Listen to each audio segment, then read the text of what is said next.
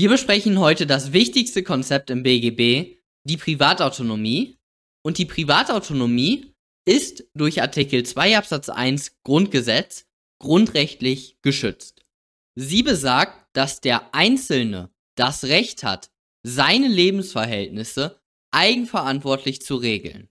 Jeder weiß am besten, was für sich am besten ist. Die Privatautonomie hat fünf Ausflüsse.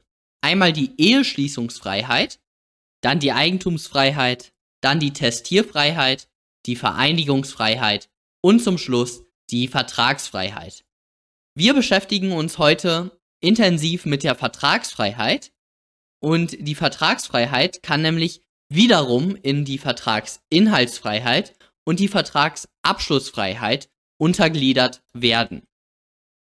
Die Vertragsabschlussfreiheit besagt, dass jeder entscheiden kann, mit wem er kontrahieren möchte. Also jeder kann sagen, mit dir schließe ich einen Vertrag, mit dir nicht.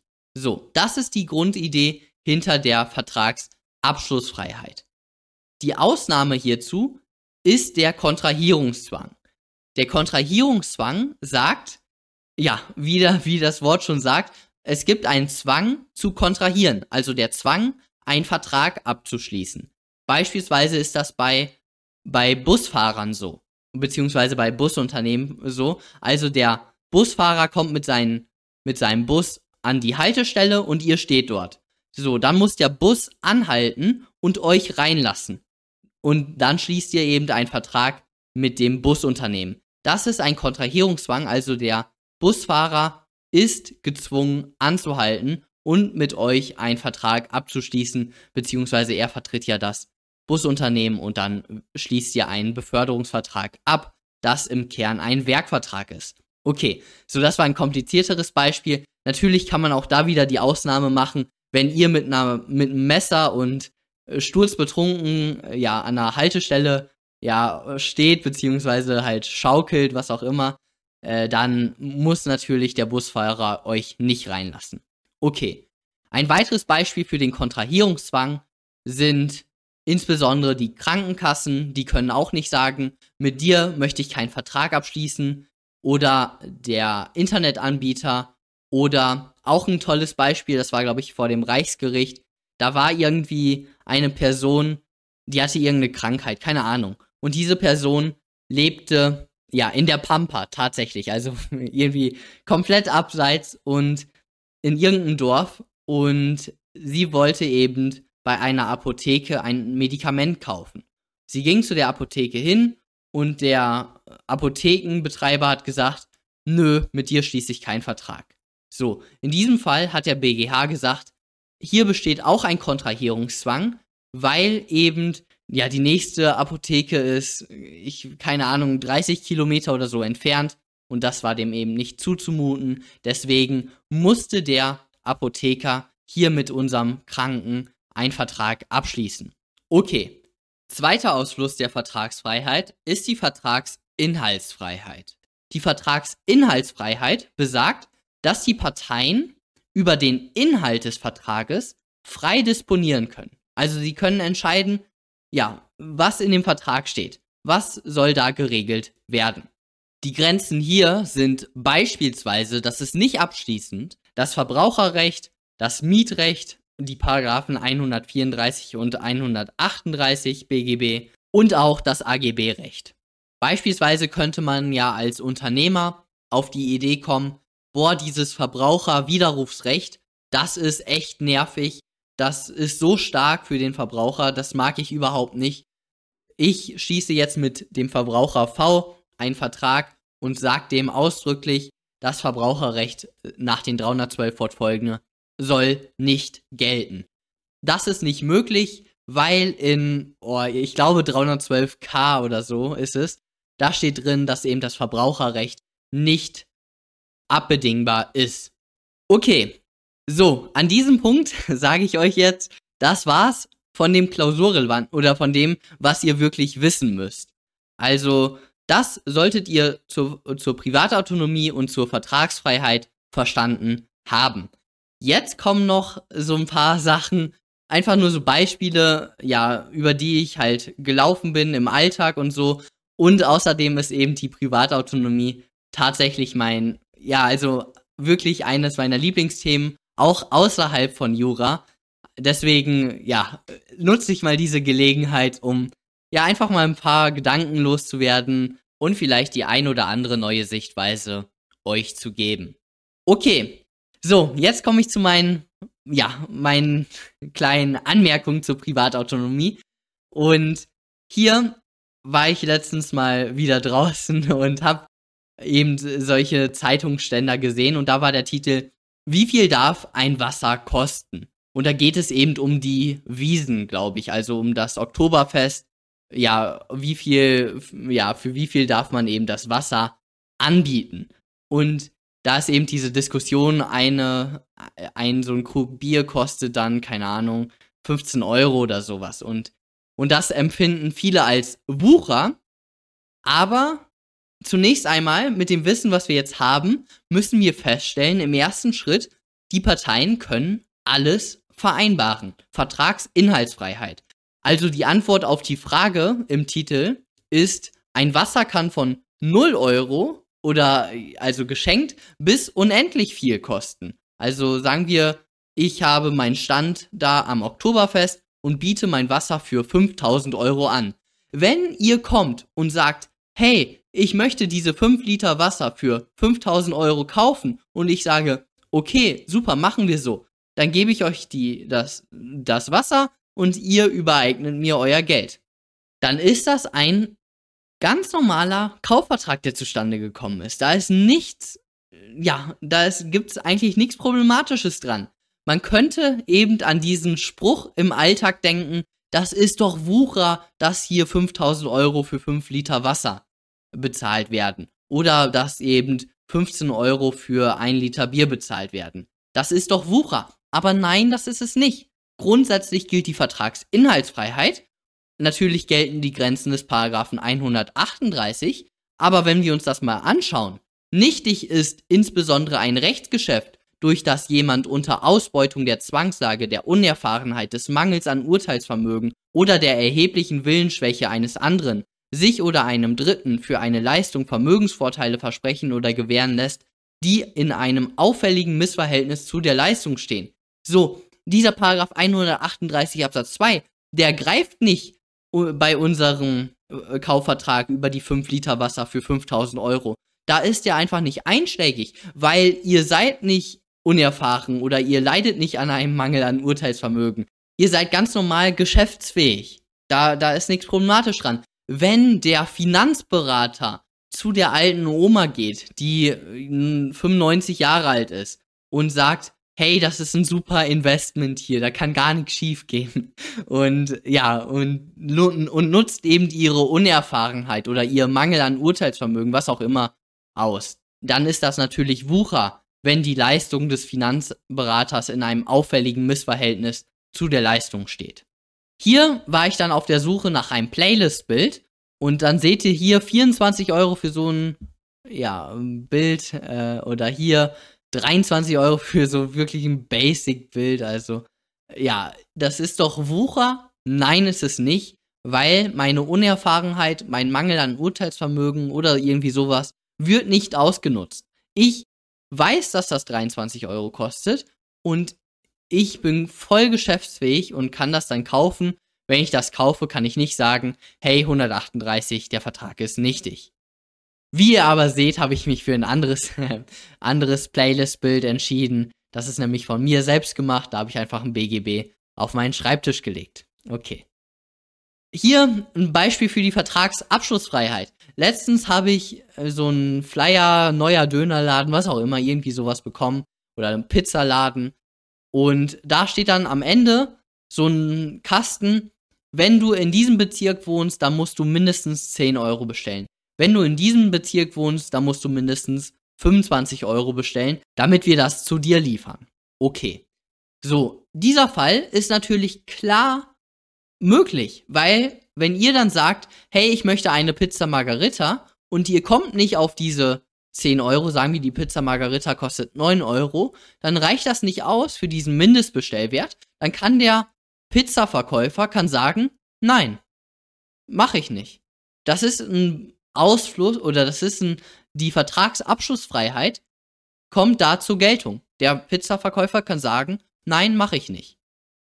Ein weiteres Beispiel, wo der Bäcker einfach sagen kann, nein, mit dir schließe ich keinen Vertrag. Stellt euch mal vor, es ist ein schöner Sonntagmorgen, ihr geht zu eurer Bäckerei und sagt, hey, fünf Körnerbrötchen bitte für mich und meine Familie oder sowas. Und der Bäcker sagt einfach, nö.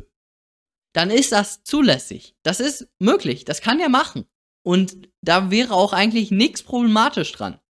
Das Problem oder warum macht er das nicht in der Realität? In der Realität macht er das nicht, weil es wirtschaftlich eine Win-Win-Situation ist. Also jetzt wirtschaftlich. Weil wenn er das Körnerbrötchen für 1 Euro anbietet und die Herstellungskosten sind, keine Ahnung, 20 Cent und die Personalkosten sind nochmal 10 Cent, so, dann macht er 70 Cent Gewinn pro Brötchen. Das heißt, er würde 3,50 Euro Gewinn machen. So, da macht, da sagt er natürlich nicht Nein zu, weil er möchte ja Geld verdienen. Und deswegen in der Realität macht er das nicht, weil er eben wirtschaftlich einen Gewinn macht.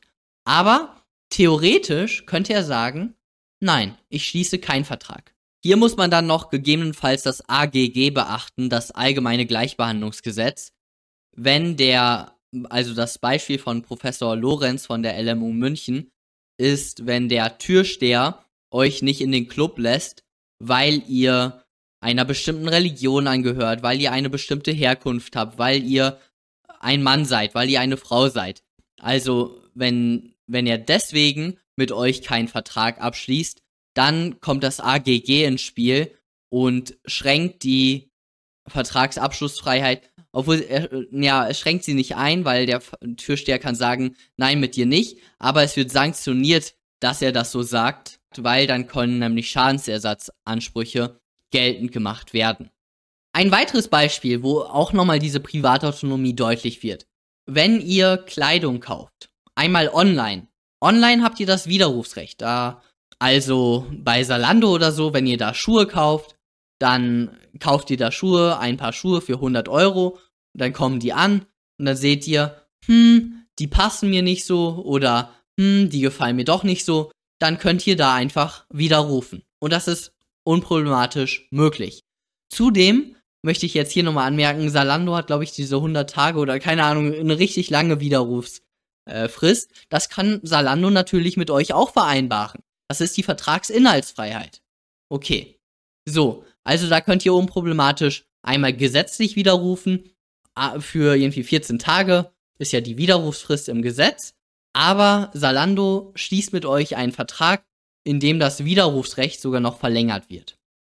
Im Geschäft, wenn ihr da ein paar Schuhe kauft für 100 Euro, und dann geht ihr damit da nach Hause und sagt dann am Ende, hm, die gefallen mir doch nicht so. Dann geht ihr zu dem Geschäft zurück und sagt, hey, ich habe die hier gekauft, hier ist mein, meine Rechnung, ich möchte das wieder zurückgeben. Da kann das Geschäft sagen, nein. Und das Geschäft sagt das zu Recht, weil Pacta sunt servanda. Gesch Verträge sind geschlossen. Ihr habt die paar Schuhe für 100 Euro gekauft und dann ist das so. Der Vertrag ist geschlossen. Den könnt ihr nicht, nicht einfach so auflösen. Aber was natürlich möglich ist, ist, dass die Parteien alles eigentlich vereinbaren können. Also wenn ihr dann sagt, hey, ich möchte diese Schuhe zurückgeben und das Kleidungsgeschäft sagt, ja klar, nehmen wir zurück, dann ist alles in Ordnung, weil ihr könnt privatautonom alles vereinbaren. Ihr könnt vereinbaren, hey, der ursprüngliche Vertrag soll aufgehoben werden. Es kann aber auch sein, dass das Kleidungsgeschäft sagt, ja, wir nehmen das wohl zurück, aber wir geben dir nicht die 100 Euro, sondern wir geben dir einen 100 Euro Gutschein, den du hier einlösen musst. Das ist auch möglich. Weil eben Privatautonomen können die Parteien in dem Aufhebungsvertrag alles vereinbaren. Okay. Jetzt komme ich nochmal zu ein paar Klausurklassikern. Einmal der Ausschluss der Haftung in den AGB. Da sagt das AGB-Recht, ja, das geht nicht so einfach jedenfalls. Grundsätzlich gilt ja die Vertragsinhaltsfreiheit, also ich kann in meinen AGB reinschreiben, was ich möchte. Und wenn ihr die akzeptiert, dann gilt das. Aber das AGB-Recht hat eben gewisse Grenzen aufgestellt. Und wenn diese Grenzen überschritten werden, dann greift der Paragraph 306 BGB und der sagt dann, dass das Gesetzesrecht gilt. Dann eine schwierige Konstruktion im Sachenrecht, der sogenannte verlängerte Eigentumsvorbehalt. Da ist der Paragraph 950 häufig ein Dorn im Auge und deswegen können die Parteien nach Ansicht des BGH den Paragraphen 950 abbedingen und sagen, nein, Paragraph 950 soll nicht gelten. Das ist möglich, privatautonom. Okay, und dann gibt es noch äh, meistens in den ersten Semestern diese Frage, kann man die minderjährigen Vorschriften, die 104 fortfolgende, abbedingen? Und da sagt man, nein, kann man nicht, weil ja, die minderjährigen Vorschriften, die sind nicht disponibel, man kann die nicht irgendwie abbedingen und damit diese Wertung des Gesetzes umgehen. Okay. Interessant hierzu äh, möchte ich also nur für Leute, die sich eben halt für Wirtschaft oder halt für die Privatautonomie noch interessieren. Also mir macht das super Spaß, hier über die Privatautonomie zu reden. Ähm, den empfehle ich nochmal hier den Wikipedia-Artikel zur Privatautonomie. Auch was mir gerade noch einfällt, ich habe nämlich gerade noch so einen Artikel zu Mogelpackungen gelesen. Und dann kommt ja immer irgendwie so in den Zeitungen, das sind die Mogelpackungen im Jahr 2023. Der Käse, da wurde eine Scheibe weggenommen und der Preis ist gleich geblieben und irgendwie sowas, ihr kennt das. So, in diesen Fällen würde man sagen, ey, das ist gar keine Mogelpackung. Also zumindest, wenn man die Privatautonomie richtig streng nimmt. Weil da sagt man, der, der Käufer im Supermarkt, der kann sehen, okay, hier kaufe ich 200 Gramm Käse für 3 Euro. Okay, dann sieht er das, geht zur Kasse und schließt den Kaufvertrag. Super. Da kann man nicht von Mogelpackung reden. Ich sehe natürlich das Argument, vorher waren es 250 Gramm, jetzt sind es noch 250 Gramm für 3 Euro, jetzt sind es 200 Gramm für 3 Euro. Okay, da wurde der Verkäufer ja betrogen, in Anführungszeichen. Aber nein, wurde er nicht. Weil er kann sehen, 200 Gramm ist diese Käseverpackung und er kann das Preisschild sehen, 3 Euro. Also eigentlich ist dieser Begriff Mogelpackung ja, also wenn man die Privatautonomie halt streng sieht und den Verbraucherschutz mal ein bisschen nach hinten stellt, dann ist das gar keine Mogelpackung, sondern der, Ver der Käufer sieht alles, er kennt alles, er kann eigenverantwortlich für sich entscheiden, ob er diesen Käse kaufen möchte oder nicht. Perfekt. Das war's dann von dem heutigen Video. Fragen, Kommentare, Feedback könnt ihr wieder unten da lassen. Und dann sehen wir uns beim nächsten Mal mit einem wirklich sehr klausurrelevanten Thema. Der Willenserklärung wahrscheinlich wird es. Mal schauen. Und genau, bis dann.